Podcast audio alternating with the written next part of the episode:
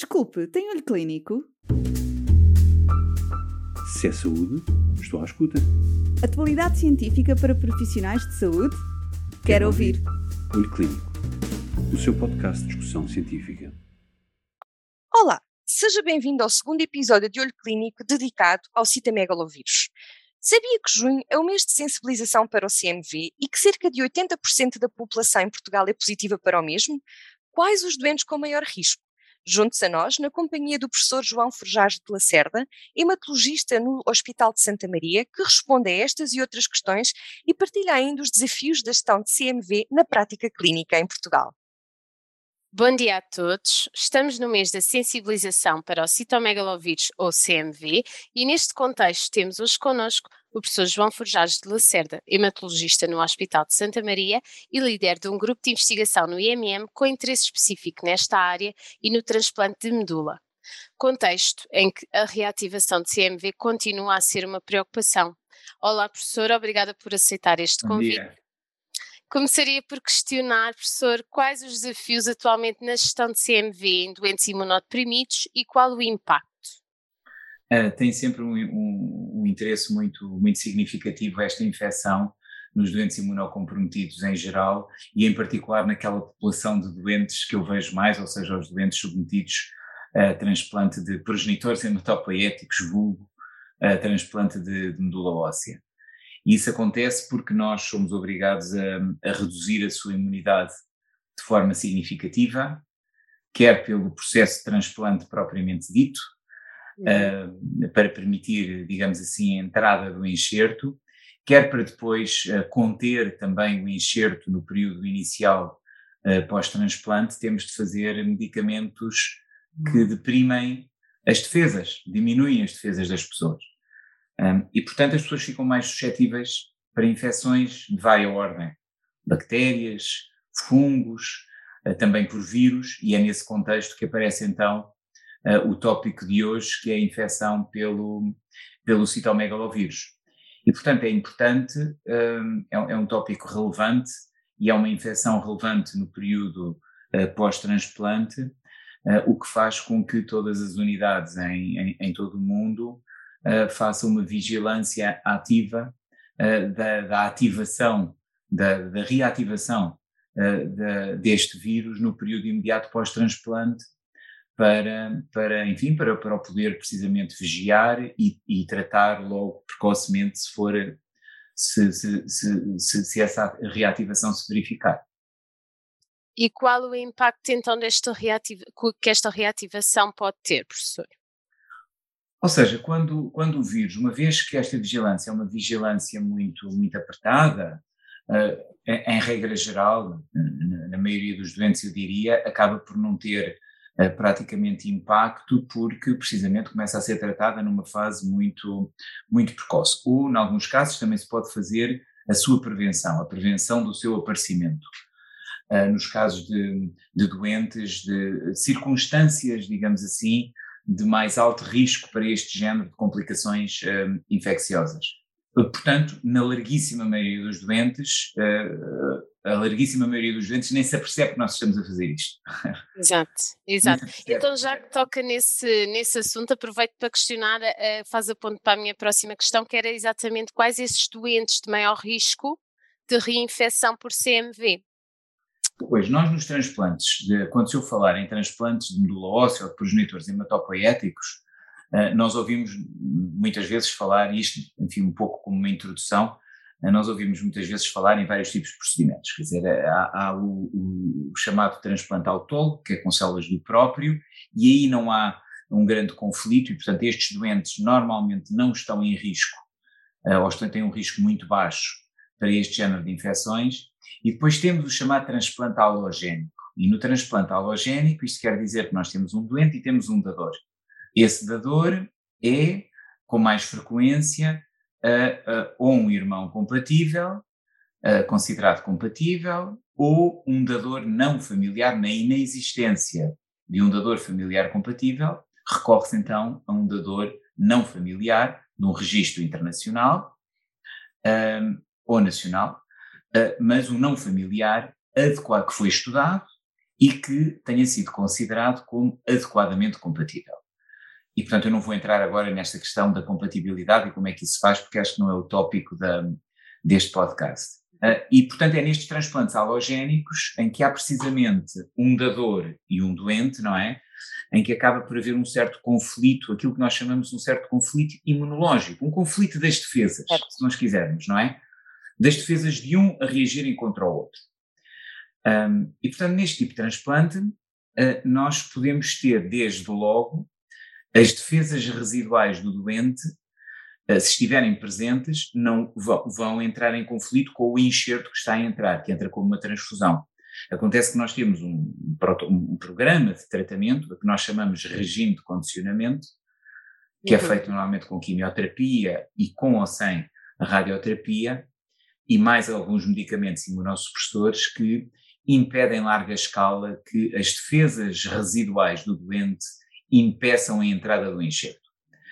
Depois começamos a ter uh, o problema inverso, que é o enxerto quando entra, dado que é um enxerto que vai produzir as células do sangue, não é? Vai produzir glóbulos vermelhos, vai produzir glóbulos brancos e vai produzir plaquetas, uh, elas vão exercer as suas funções, ou seja, os glóbulos, brancos, os glóbulos vermelhos uh, transportam o oxigênio, essencial para todos os nossos órgãos.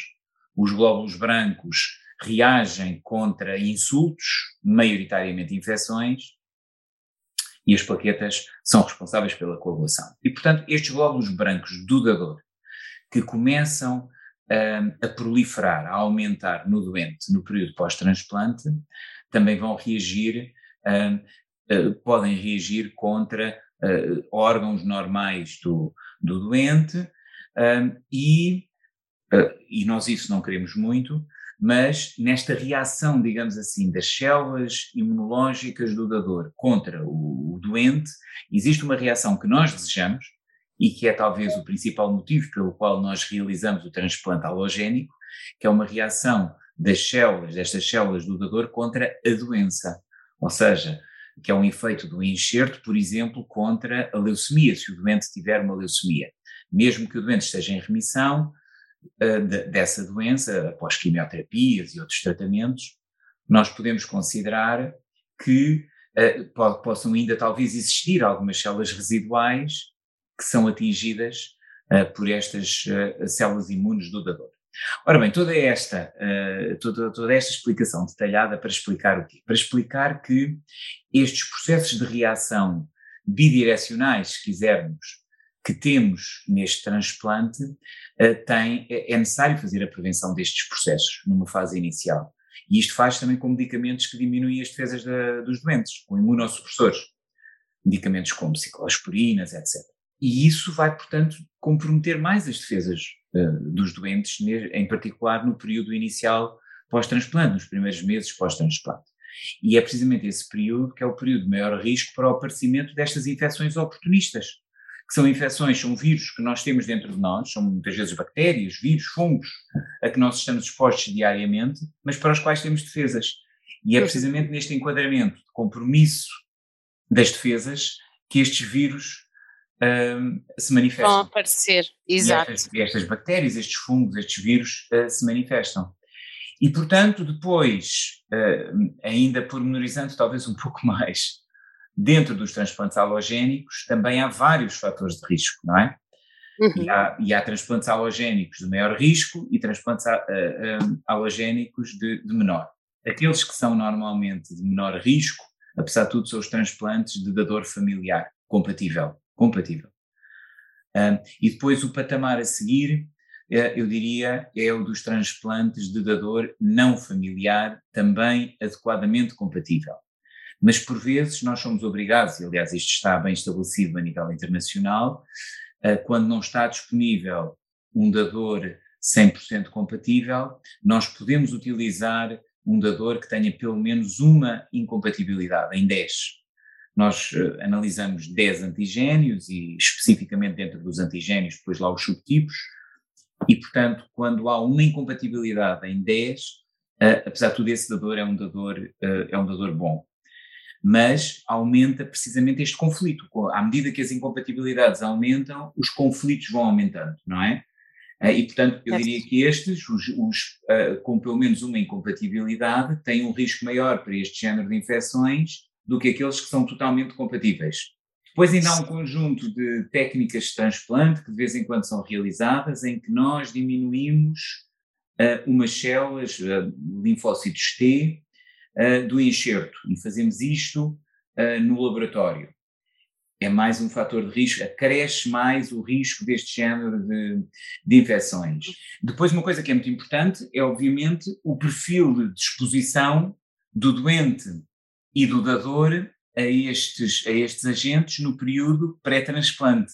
Ou seja, suponhamos que nós estamos a fazer um transplante, por exemplo, de um doente que já tinha sido exposto ao vírus e que, portanto, alberga esse vírus dentro de si, controlado pelas defesas, uh, que nós depois vamos remover parcialmente ou quase totalmente no período do transplante, não é? E que vamos supor que estamos a utilizar um dador que, por sua vez, nunca viu este vírus aquilo que nós chamamos um dador seronegativo, por exemplo, para o citomegalovírus.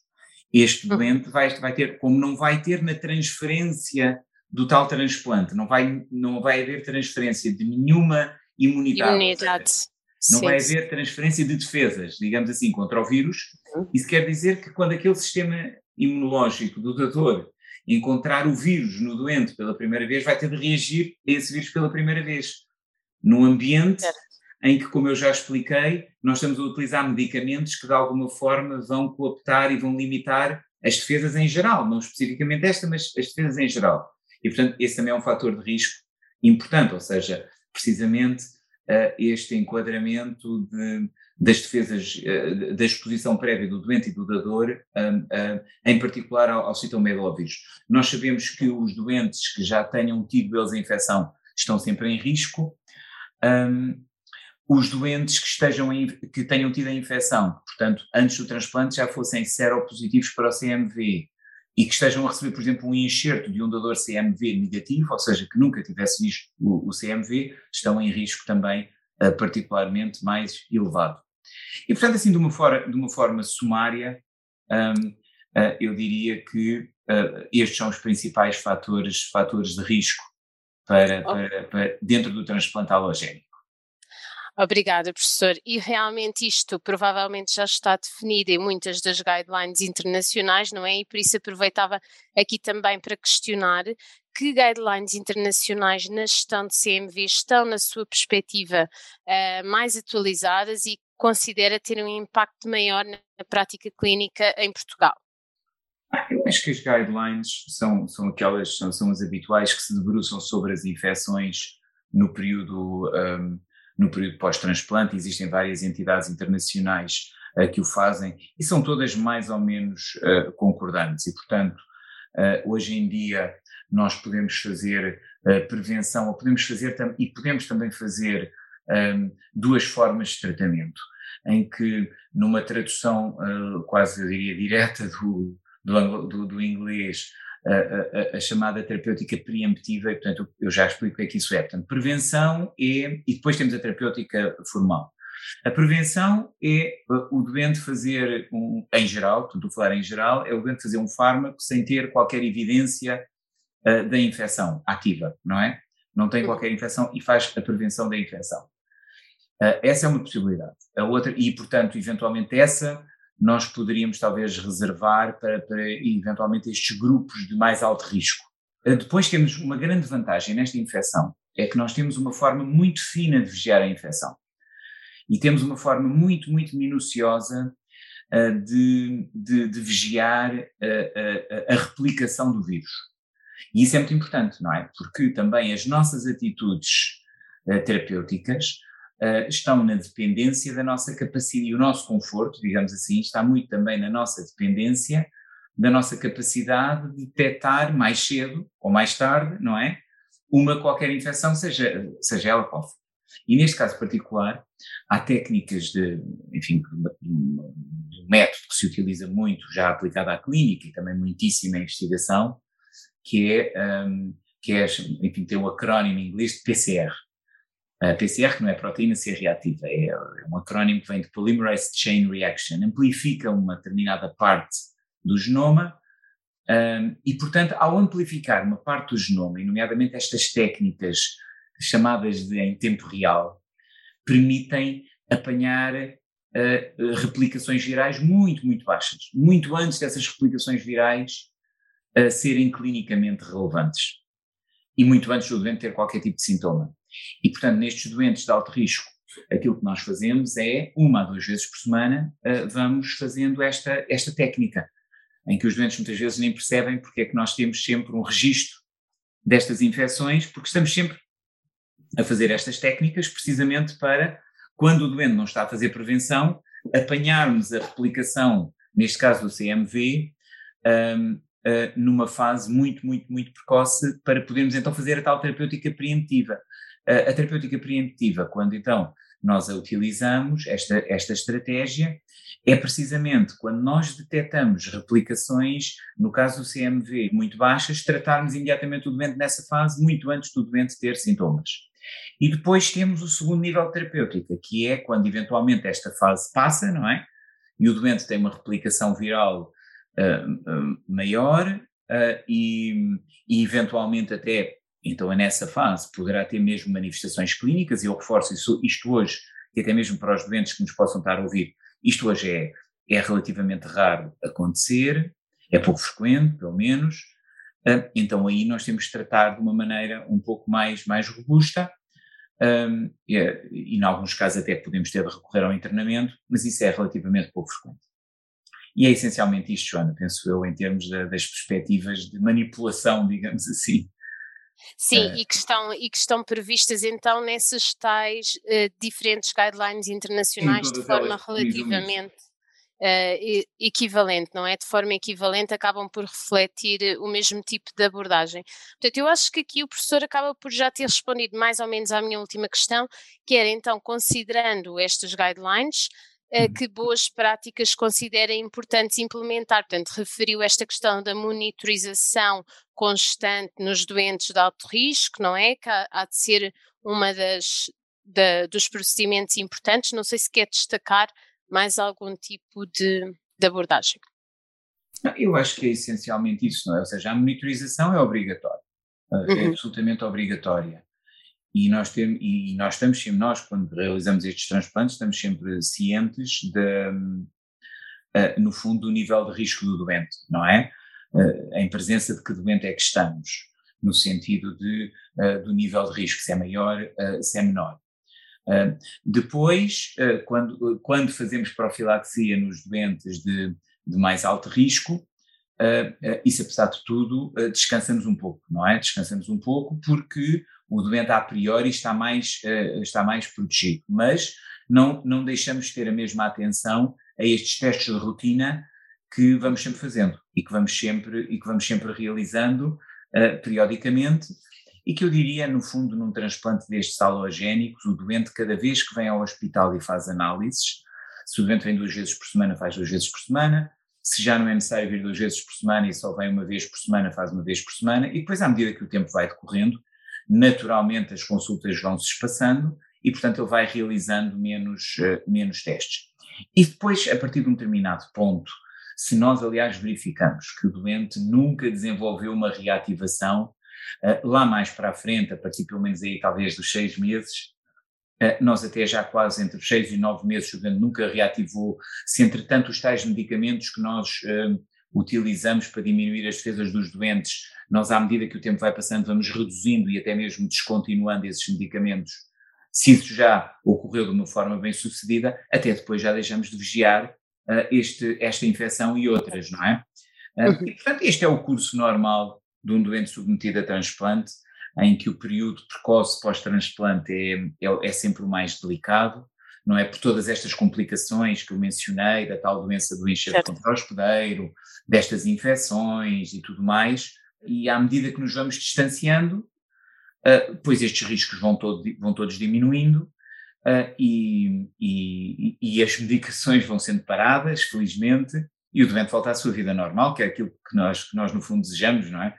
Todos, Sim, nós e os doentes. Precisamente, precisamente, e acho que não podíamos terminar também este podcast de melhor maneira, que é, que é precisamente essa a, a, mensagem, que é que todos os doentes que possam vir a, a sofrer alguma reativação de, de, CMV neste contexto, que também, que também tenham sempre o, o controle ideal e que possam voltar depois à, à sua vida normal.